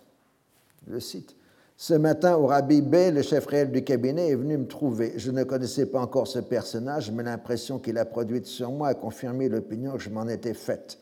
C'est une sorte de prophète d'illuminé qui nage dans des théories très élevées, qui est très éloquent, dit-on, mais que je ne figure pas aisément discutant dans un conseil une question d'administration, un fait d'ordre ordinaire des choses. Il m'a fait un pompeux éloge de la France sur l'appui desquels il compte. Il m'a appris qu'il s'inspirait de nos annales, qu'il avait lu l'histoire de la Révolution de Napoléon Ier.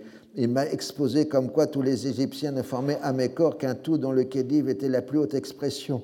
Il m'a déclaré lui aussi que les conventions seraient respectées mais il a ajouté que les droits du peuple égyptien seraient défendus et qu'il était prêt à verser son sang pour la patrie. J'ai cru comprendre, sans chercher à approfondir ce point, qu'il voulait parler du vote du budget intérieur. Comme il revenait encore sur ses dispositions à se sacrifier pour son pays, j'ai cru devoir lui dire que je ne voyais nullement la nécessité de prendre les choses au tragique. Cette conversation a été très longue. Je crois qu'Ourabibé est sincère, mais que les adulations dont il est l'objet depuis plusieurs mois l'empêchent de se rendre un compte exact de la manière dont vont les choses dans la vie commune et qu'il a en outre une assez haute opinion de son rôle. Il ne doit point d'ailleurs être dénué de finesse orientale. J'ai été très circonspect dans mes réponses, mais nous nous sommes séparés en fort bons termes. Alors, euh, les consuls, n'ayant pas d'instruction de leur gouvernement, parce que les gouvernements ne savent pas quoi faire, sont dans l'attentisme. Mais ce sont les contrôleurs financiers, donc Blénière et, Colvin, qui, eux, veulent qu'on bouge, parce que sinon, ils sont en train d'être dépouillés par la Chambre des notables de leurs compétences euh, financières. Et euh, donc, euh, l'anglais demande une intervention militaire et le Français se déclare prêt à euh, démissionner. Euh, alors, euh, les consuls somment les deux de se tenir tranquilles parce que les sujets sont plus importants, enfin les sujets en cours sont plus importants que leur propre poste. Et Paris, bah, vous savez, quand on menaçait de démissionner, on est parfois pris Homo et Paris accepte la, dimension de monsieur, la de M. de Deblinière à condition qu'il ne la rende pas publique le temps qu'on lui trouve un remplaçant. Donc le résultat, c'est que le 12 février, le Paris et Londres envoient une note à l'ensemble des puissances européennes proposant un échange de vues sur la situation égyptienne. Euh, du coup, tout ce que demandaient l'Allemagne, l'Italie l'Espagne, l'Autriche et la Russie, c'était qu'on les consulte pour montrer qu'ils existent, qu'ils ont un rang, une place dans le système international.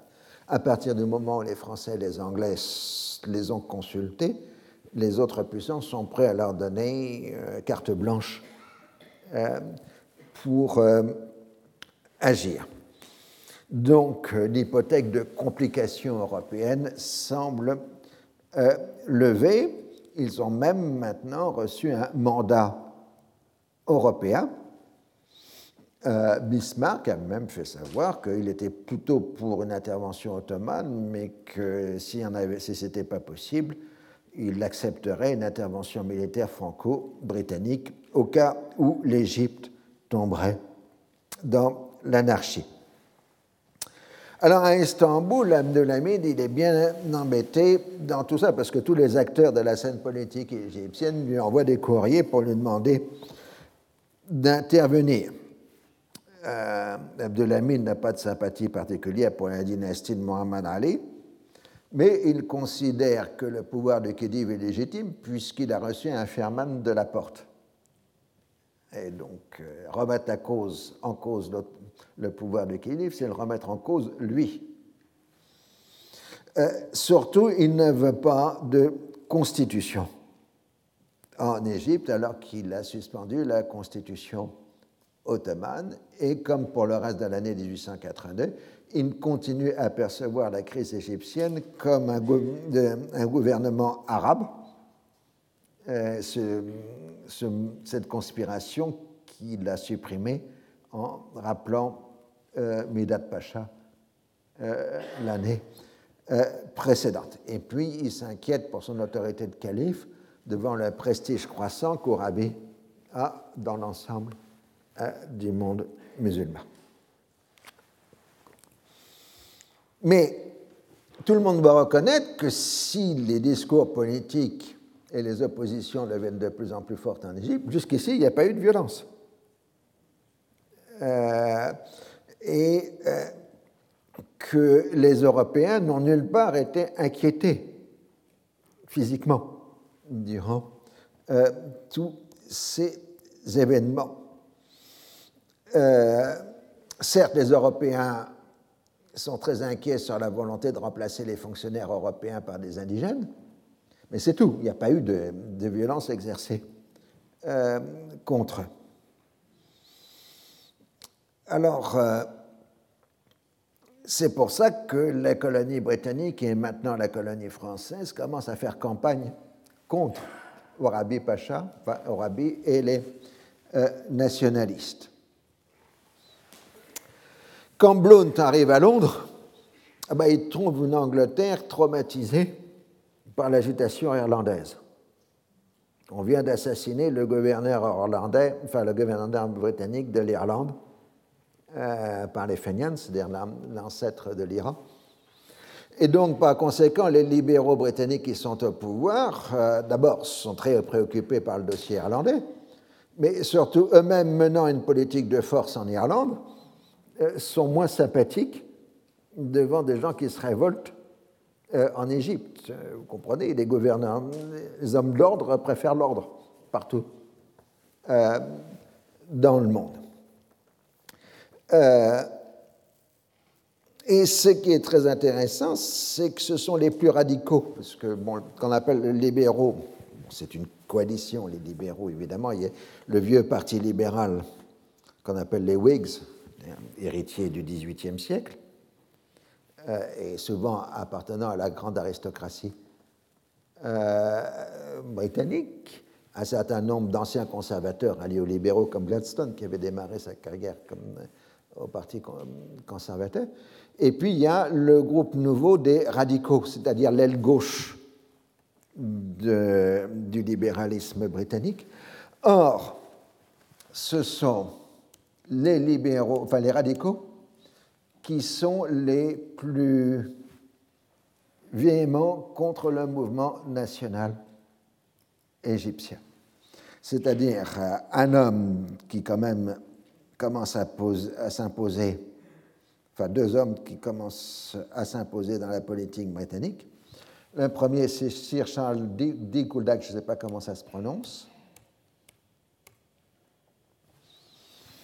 Euh, qui est la personnalité montante du Parti libéral, au point qu'on le considère comme euh, le successeur probable de Gladstone. Il est alors sous-secrétaire d'État, enfin sous-secrétaire au Foreign Office. Né en 1843, Dalk a fait un tour du monde en 1866-67, juste à la sortie de ses études à Cambridge. Et il en est sorti un livre qui s'appelle Greater Britain, la Grande Grande-Bretagne, euh, qui est un grand succès de librairie en 1869.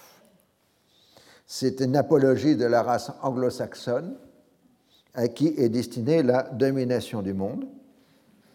Ce n'est pas une notion biologique, puisque les immigrants européens aux États-Unis deviennent des anglo-saxons. Euh, il forge dans ce livre un concept intraduisible en français, saxondom, ce qu'on pourrait traduire par saxonité ou saxonitude, euh, c'est-à-dire cette entité saxonne en quelque sorte. alors il faut bien comprendre, c'est très intéressant, Dilk, c'est la génération qui a abandonné le grand tour en Europe. L'aristocratie britannique faisait le grand tour en Europe pour faire, sa culture. Il parle le grand tour du monde. Ah, on est dans le monde de Gilles Verne, euh, du tour du monde en 80 jours. Et donc, euh, Delk a une vision impériale et non plus européenne de la géopolitique mondiale. Pour lui, l'extinction des races inférieures, comme les Indiens d'Amérique ou les aborigènes d'Australie, n'est pas seulement une loi de la nature, c'est une bénédiction pour l'humanité. Lors de son passage en Égypte, il trouve que le despotisme du Khedive est dans la norme des despotismes orientaux, c'est peut-être pas le pire, mais qu'évidemment on ne peut pas le mettre au même niveau que le despotisme britannique en Inde parce que les, Anglais sont au service de la population indienne, évidemment. Le Khedive se croit l'introducteur de la civilisation occidentale, mais il ne fait que singer les vices des Français. Et là, on a un début d'une grande thématique britannique sur ces orientaux qui, sont, euh, qui ont tous les défauts des Français sans aucune des qualités. Il est entré dans la carrière politique tout de suite comme membre du Parlement. Il est, durant la guerre franco-prussienne, il s'est rendu sur place en marquant d'abord une sympathie pour l'Allemagne par hostilité au régime de Napoléon III et par sympathie raciale, puisqu'entre Saxons et Germains, il y a une parenté. Mais euh, le militarisme prussien et la proclamation de la République n'ont fait changer d'avis euh, et il, est basculé, il a basculé du côté des républicains français, nouant une très forte amitié avec Gambetta, avec qui il maintient une correspondance force active durant toutes les années 1870, puisqu'on les voit quand il se rend en France. C'est lui qui a mené en partie la négociation sur le traité de commerce qui a échoué, mais euh, il est partisan d'une intervention militaire conjointe franco-britannique. Alors l'autre radical, encore plus important, c'est Joseph Chamberlain, Chamberlain en français, euh, l'ancien maire de Birmingham, qui est considéré comme l'homme le plus important du gouvernement britannique en dehors de Gladstone. Certes, il est à cette époque chargé des affaires commerciales, President of the Board of Trade, et peu concerné par les affaires étrangères. Mais c'est un ancien homme d'affaires et considère que les porteurs de bons de la dette égyptienne doivent accepter les risques de leurs investissements puisqu'ils ont recueilli des profits. Il s'était montré hostile à la note franco-britannique en affirmant qu'il existait bien en Égypte une expression légitime de mécontentement et de résistance à l'oppression. Néanmoins, et ça qui est essentiel, Chamberlain est entré dans l'histoire, comme vous le savez tous ici, évidemment, comme l'inventeur de l'impérialisme. Euh, puisque toute la grande pensée politique de Chamberlain à partir des débuts des années 1880 va consister à renforcer la cohésion de l'Empire britannique pour en faire une entité politique globale, enfin au sens mondial du terme. Donc, pas de confusion quand Chamberlain utilise le terme impérialisme au début des années 1880, c'est d'abord pour consolider l'empire et non pas pour l'étendre. Même si en Afrique du Sud, il sera un des grands acteurs euh, de l'expansion euh, de la Grande-Bretagne conduisant aux guerres avec les Boers. Euh, mais donc, et là aussi, évidemment, je vais avancer dans le temps, Chamberlain, un peu plus tard, sera le seul grand homme d'État britannique à défendre le protectionnisme pour créer un protectionnisme impérial. Entrant donc dans une espèce de guerre de religion en Grande-Bretagne entre les protectionnistes et les défenseurs euh, du libre-échange, question qui va déchirer la politique britannique de 1880 à 1931, au moment où l'Angleterre abandonnera définitivement, euh, enfin provisoirement en tout cas, euh, livre-échange. Ceci pour vous rappeler une évidence d'histoire britannique. On vous présente toujours les Britanniques comme des pragmatiques, alors qu'ils sont capables de guerres idéologiques terrifiantes euh, et sectaires euh, à l'égal des Français, mais sur d'autres sujets. on l'a vu sur le Brexit, hein, mais en 1880, enfin, la question du protectionnisme et des libre-échanges est quelque chose qui va profondément diviser la politique euh, britannique. Avec la curiosité, je vous le rappelle par rapport à aujourd'hui, c'est que c'est les classes populaires qui sont pour le libre-échange. Euh, parce que ça permet de maintenir les prix des denrées alimentaires très bas puisqu'elles sont importées. Et euh, donc le protectionnisme conduirait à une hausse du prix des denrées alimentaires et donc à une baisse du pouvoir d'achat de la classe ouvrière. Donc c'est pour ça qu'à cette époque-là, les classes populaires britanniques euh, sont favorables au euh, libre-échange. Ceci, contrairement à ce que nous avons dans les discussions euh, contemporaines. Alors, au début de 1880 bleu, Blount, enfin Dilk et Chamberlain, quand ils rencontrent Blount, n'ont pas encore été vraiment hostiles euh, au mouvement national. C'est l'évolution qui va se faire dans le premier semestre et qui va finir par faire des deux radicaux les acteurs principaux de l'intervention militaire britannique euh, en Égypte. En revanche, euh, les Blount se heurte au consul britannique qui est inquiet des manœuvres que, Blount entreprend en euh, Grande-Bretagne. Et donc, il y a maintenant des échanges extrêmement violents par lettre entre Blount et le consul britannique.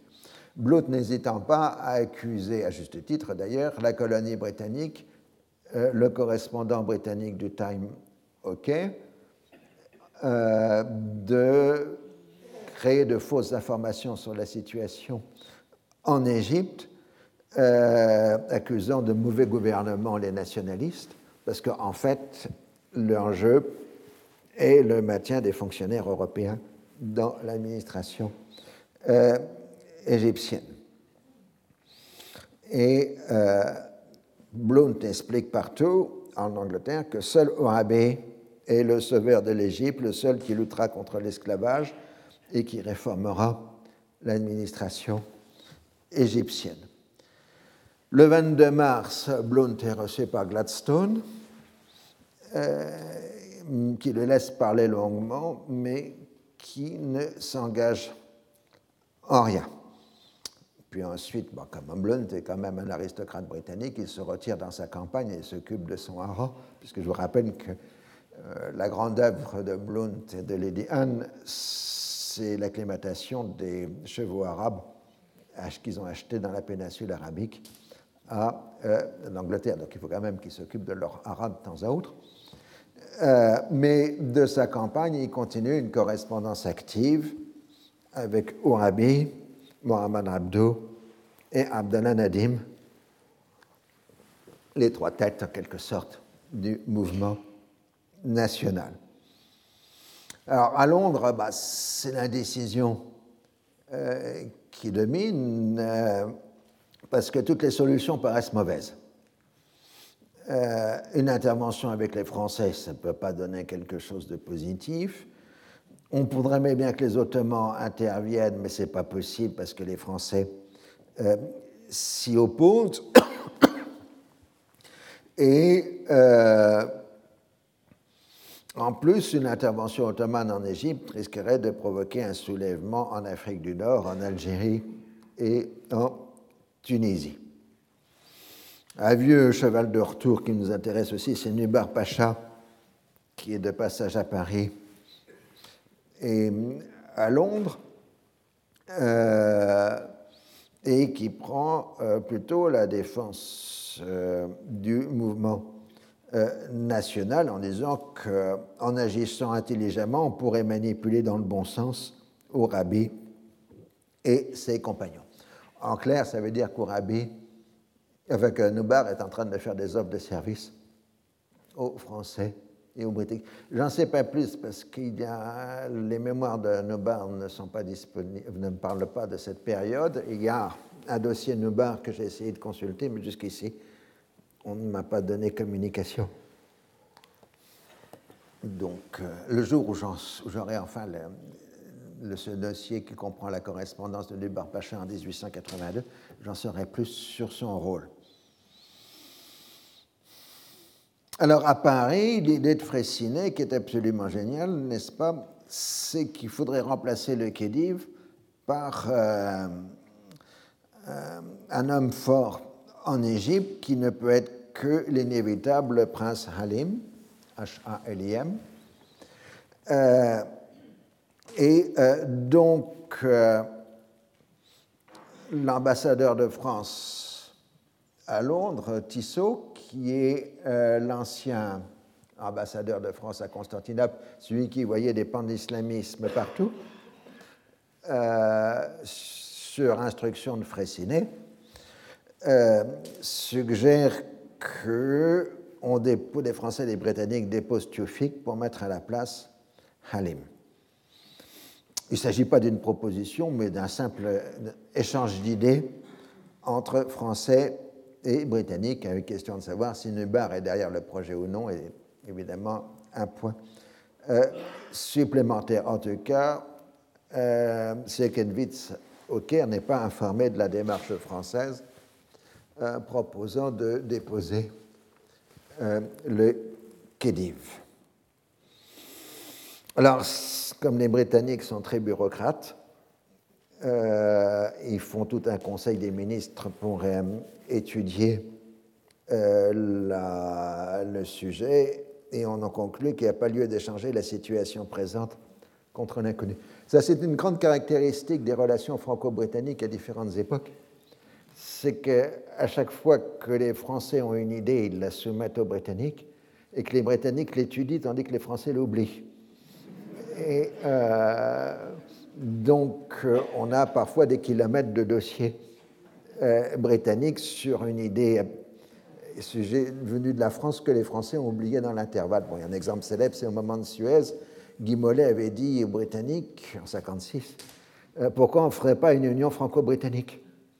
Et les Britanniques ont fait un énorme dossier d'études pour voir la faisabilité du projet, tandis que Guy Mollet avait complètement oublié le lendemain qu'il avait proposé ce sujet. Alors, donc, c'est pour ça que quand on fait les analyses croisées des archives françaises et britanniques, on a souvent des surprises de ce genre. Donc, le cabinet britannique décide que Tufik reste le moins mauvais des Khedives possible et qu'il euh, n'est pas question de laisser passer Halim. Et donc, à la bonne méthode britannique, on fait une indiscrétion dans la presse euh, marquant euh, que Halim n'est pas un bon candidat pour le Khedivia. Il n'est connu que comme le type assez peu recommandable de l'oriental parisianisé. Autrement dit, l'indiscrétion dans la presse, anonyme évidemment, est destinée à empêcher la candidature éventuelle du prince Alim. Donc, euh, Français et Britanniques euh, bah, n'arrivent toujours pas à se décider. Et donc, il propose euh, à la porte d'envoyer en Égypte un officier général qui, de concert avec deux officiers français et anglais de même grade, aurait pour mission de mettre fin à l'anarchie militaire et de consolider, l'état de choses actuel. Les deux commissaires euh, euh, enfin, l'envoyé de la porte et les commissaires français et anglais pourrait ainsi étudier la situation en Égypte. Mais le problème, c'est que les Français refusent la solution euh, britannique, qui mène néanmoins une proposition officielle le 28 avril 1882. Pour l'instant, en Égypte, toujours, c'est le grand calme. Le mois de mars 1882 est occupé essentiellement pour le consul britannique par le séjour en Égypte des deux fils d'Édouard, du futur Édouard VII, donc deux fils du prince de Galles, dont le futur roi George V. Euh, donc, bah, tout le consulat est mobilisé pour euh, les princes royaux, et donc euh, on ne s'occupe pas de politique. La Chambre des notables, elle, travaille activement à sa constitution et aux questions agraires. La presse arabe et la presse européenne se combattent sur la question des fonctionnaires.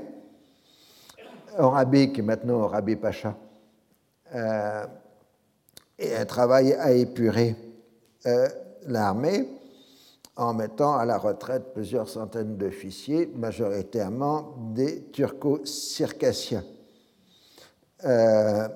qui sont remplacés par des officiers fellahs mais on ne peut pas vraiment parler d'élimination des circassiens, mais plutôt d'un rattrapage pour les éléments fallahs euh, des pertes qu'ils avaient eues sous le Khedivia d'Ismaël. Le 1er avril, Blount reçoit en Angleterre une lettre d'Orabi le remerciant pour son action en faveur de la cause égyptienne et euh, la liberté règne en Égypte ainsi que le calme. Donc, euh, on serait à peu près dans une situation tranquille si, la, on ne découvrait pas une tentative d'empoisonnement de l'un des trois colonels et on va soupçonner l'entourage du Khedive d'avoir préparé cette tentative d'empoisonnement. Ah, Ce n'est pas anecdotique, l'empoisonnement, c'est une vieille méthode de gouvernement ottoman. Hein. Euh, l'empoisonnement en général euh, dans l'Empire ottoman, quand le sultan en avait assez d'un ministre, il lui envoyait une tasse de café un peu amer et euh, l'affaire était réglée. Hein, c'est pour ça que l'édit de Gulané de 1839 marquait spécifiquement qu'il était interdit d'empoisonner les hauts fonctionnaires. Hein, et ça correspond à la mort à, la romaine, vous savez, des, sénateurs romains, quand l'empereur disait au sénateur il serait temps que tu mettes fin à ta vie, euh, le sénateur s'est exécuté en s'ouvrant les veines. Ah bah, dans l'Empire ottoman, c'était du café amer mais ça correspond à la même chose, avec le même engagement. C'est-à-dire que si la personne se suicide ou accepte son sort, euh, on ne prend pas, on s'en prend pas assez bien et à sa famille. Si elle résiste, on s'en prend assez bien à sa famille. Donc c'est une méthode plutôt élégante, somme toute. Et euh, donc, surtout au début d'avril, on découvre un complot tramé par des officiers circassiens qui auraient projeté d'assassiner Orabi et ses compagnons. Il est difficile de discerner si les intéressés se sont contentés de propos malveillants ou s'ils ont bien projeté d'assassiner le chef du mouvement national. Euh, Malais y voit une conspiration militaire pour euh, provoquer des troubles et déposer le Khedive. Selon le consul de France, l'Angleterre aurait à ce moment-là pensé à avoir recours aux Bédouins du Sinaï pour faire renverser le gouvernement égyptien. Ce qui n'est pas stupide, enfin, ce n'est pas en vain parce qu'il y aura en effet des contacts entre des émissaires britanniques et des Bédouins du Sinaï euh, durant cette période. Et il ne faut pas avoir du tout la carte géographique d'aujourd'hui. Euh, les Sinaï, à cette époque-là, c'est un no land. il y a des Bédouins dedans, mais il n'y a pas de pouvoir organisé. Euh, dans le Sinaï, et donc il y a une espèce de continuité territoriale entre le Sinaï et le Negev jusqu'au euh, Sanjak euh, de Jérusalem. C'est-à-dire que le Sinaï et le Negev font partie de la Badia, sur laquelle il n'y a pas d'exercice d'un pouvoir central euh, effectif. Les choses changeront plus tard, en 18, à la fin des années 1898, les années 90, les Ottomans prendront le contrôle du Negev. Par contre, euh, l'Égypte, enfin la britannique, sous contrôle britannique, ne prendra le contrôle de Sinaï qu'au moment de la Première Guerre mondiale. Euh, donc les choses ne sont pas évidemment. Ceci aussi permet de comprendre les problèmes qu'il y a dans le Sinaï aujourd'hui. C'est que c'est un territoire qui fait partie du territoire égyptien, bien évidemment, mais sur lequel l'autorité du pouvoir central n'a pas en réalité qu'à peine un siècle d'existence euh, et non pas euh, une très longue euh, durée. Ce qui explique aussi une partie de l'insurrection bédouine islamiste du Sinaï à l'heure actuelle. Mais ça, c'est un autre sujet. on ne sait même pas quelle est la limite frontalière entre l'Égypte et la Palestine euh, dans cette euh, période. Ce qui semble plus clair, c'est que le Khedi va accorder quelques concessions aux Bédouins, ne serait-ce que pour les calmer, parce qu'ils sont toujours des gens agités. Donc pas de recensement, pas de recrutement et pas de corvée sur la population euh, bédouine. Euh, une lettre euh, de Mohamed Abdou à Blount, euh, le 25 avril, donne la version du Parti national. Les officiers mis à la retraite l'ont été pour des raisons régulières de service. Le titre de Pacha Arkadé Orabi ne l'a pas été par le sultan, mais par le Khedive, parce que c'est le rang des ministres. Le Parti national ne peut être l'instrument des Turcs, parce que tout Égyptien déteste les Turcs, qui sont des tyrans et n'ont apporté que des calamités à l'Égypte. En cas de tentative turque contre le pays, l'Égypte prendra son indépendance complète. Le complot circassien a été tramé par le tyran, Pharaon, le pharaon en arabe, Ismaël. Contrairement à ce que disent ces messieurs de Londres, l'islam s'oppose à la continuation de l'esclavage, qu'ils viennent donc à El-Azhar expliquer aux musulmans leur religion. Le 30 avril, les officiers passés en cour martiale reçoivent leur verdict. Une quarantaine d'officiers sont déchus de leur rang et honneur et exilés dans les parties les plus éloignées du Soudan, ce qui est une pratique courante dans l'administration égyptienne. Quand quelqu'un déplaît au pouvoir central, bah, on l'envoie du côté du Bar el Razal, euh, c'est-à-dire vraiment au fin fond de l'Afrique perdue, là. Euh, donc, même à l'époque du contrôle franco-britannique, c'était une pratique habituelle. Euh, et la question de savoir si c'est le Khedive Ismail qui a organisé le complot ou non. Et dans ce cas, euh, on suspendrait la pension annuelle versée par l'Égypte à l'ex-Khedive. Alors, euh, a demandé conseil au consul britannique sur ce qu'il doit faire et le consul britannique lui a répondu qu'il ne pouvait pas accepter un tel jugement qui avait eu lieu à huis clos, les accusés ne disposant pas de défenseurs. Euh, l'exil au Soudan est considéré par le consul britannique comme une sentence de mort. Le consul de France, lui, a une position plus réservée parce qu'il ne veut pas d'intervention militaire euh, ottomane. Et euh, l'idée des Français, c'est d'essayer d'arriver par un moyen par un autre, revenir en arrière à un gouvernement Sharif Pacha euh, qui ferait des mesures libérales modérées. Et donc, chacun s'accuse mutuellement de vouloir une intervention ottomane, puisque les Français et les Anglais disent votre projet de prince Halim, ce n'est possible qu'avec une intervention militaire ottomane. De son côté, Tufik a dénoncé auprès du sultan euh, les condamnations euh, des officiers et il accuse Orabi de réaliser l'unité arabe, de vouloir réaliser l'unité arabe et de rejeter l'autorité religieuse du calife. C'est-à-dire qu'il se frappe là où il s'est fait mal pour Cheikh Abdelhamid, le complot califal et le complot arabe.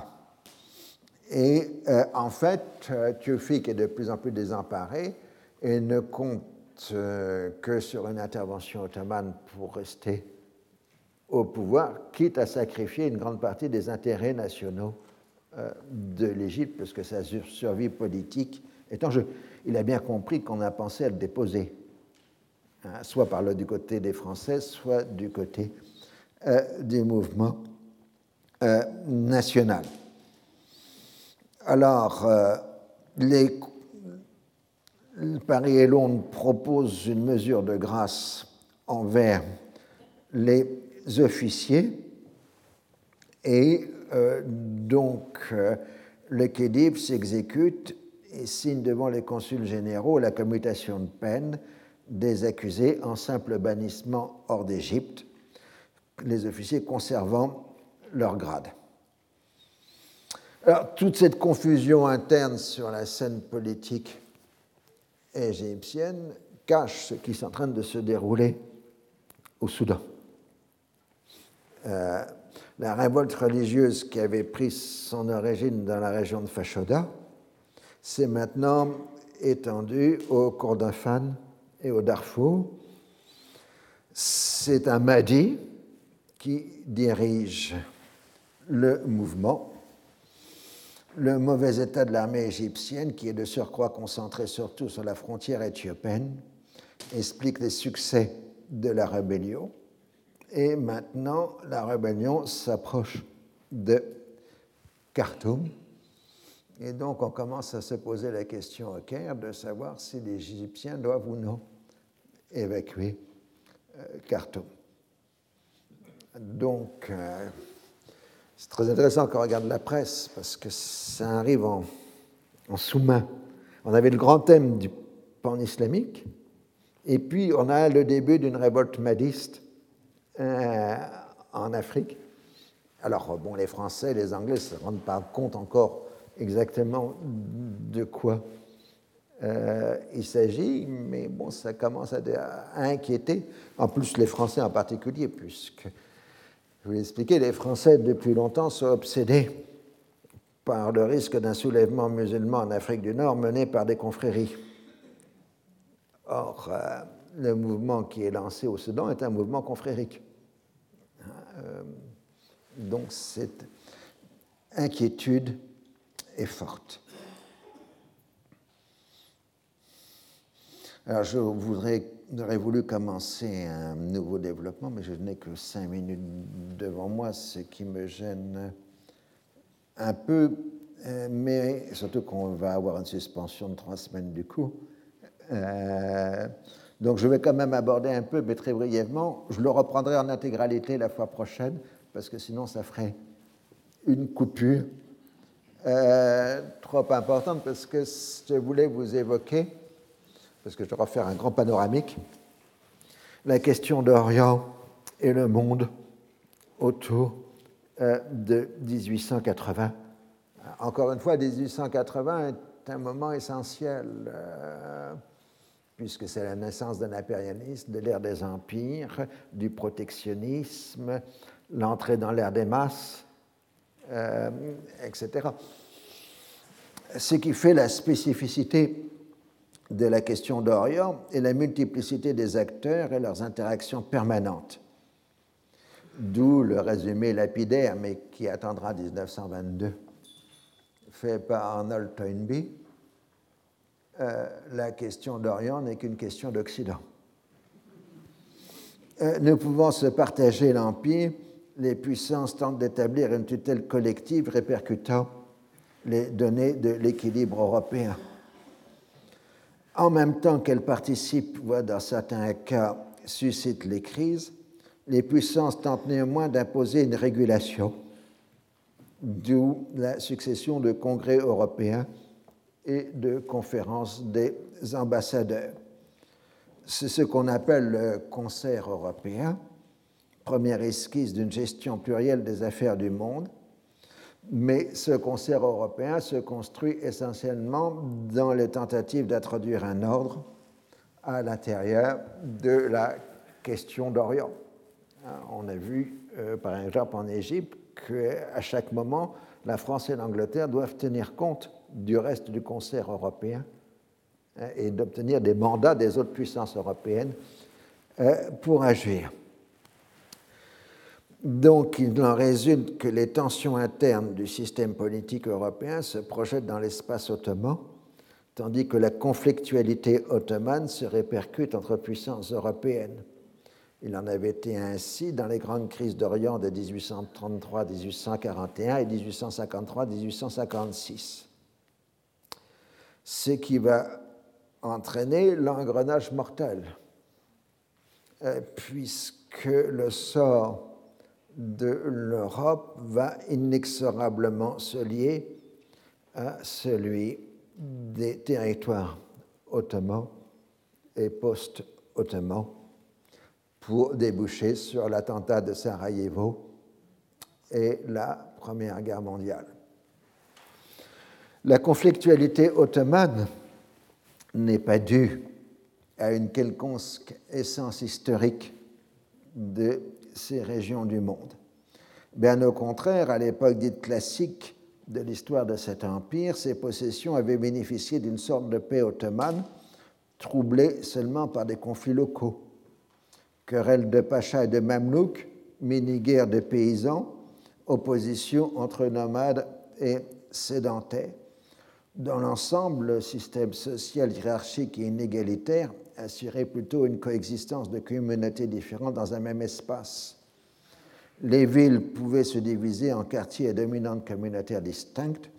Les campagnes pouvaient avoir des villages de population mixte ou une succession de villages de confession et de langues différentes.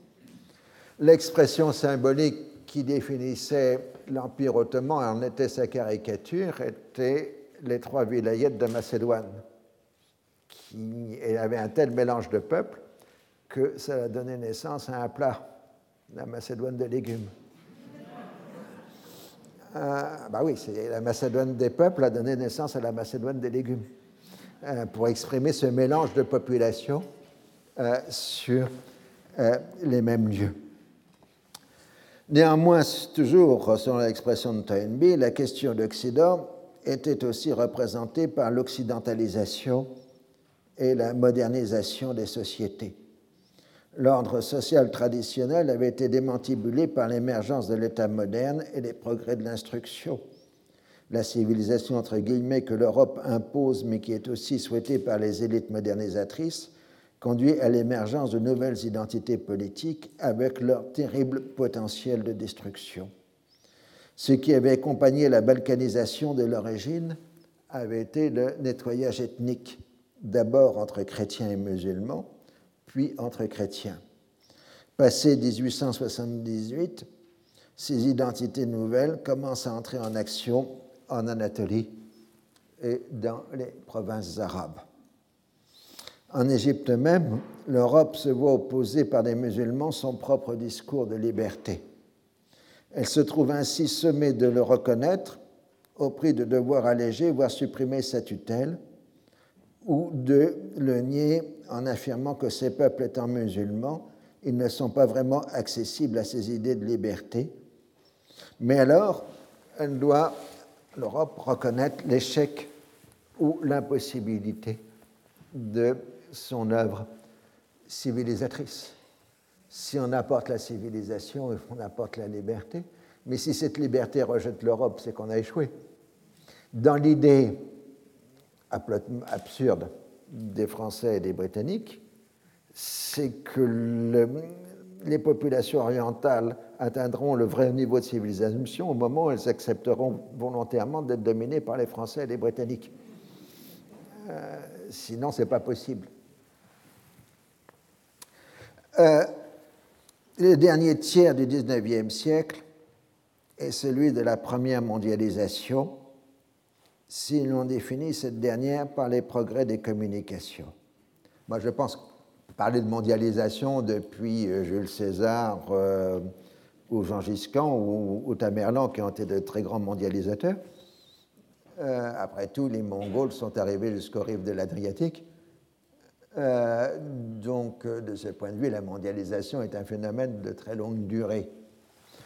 Mais en revanche, ce que moi j'appelle la première mondialisation, c'est le moment où on bascule dans le temps réel et dans un système préordonné de transport.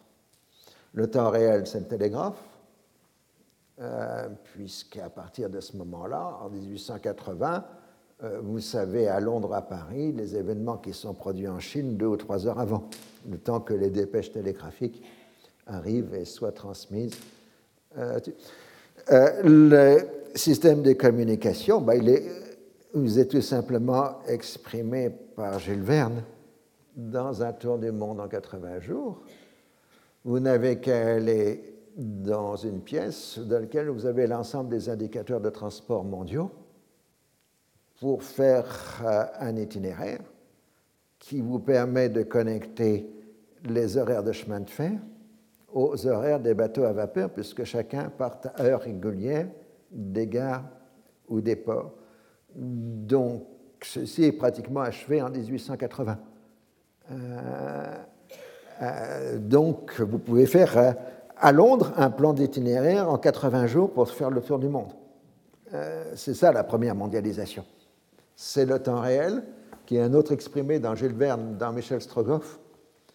Euh, quand les deux correspondants de presse euh, bloquent la ligne télégraphique entre la Sibérie et l'Europe pour donner des dépêches successives sur l'évolution de la révolte en Sibérie. C'est le temps réel. Jules Verne est un révélateur extraordinaire de la fin euh, du XIXe siècle et de cette modernité extraordinaire qui est celle de la fin du XIXe siècle. Si vous voulez comprendre ce monde de Jules Verne, enfin ce monde des années 1880, c'est le monde de Jules Verne. Et je vous laisse là méditer pour trois semaines, avec obligation de lire Jules Verne euh, pour le 4 janvier.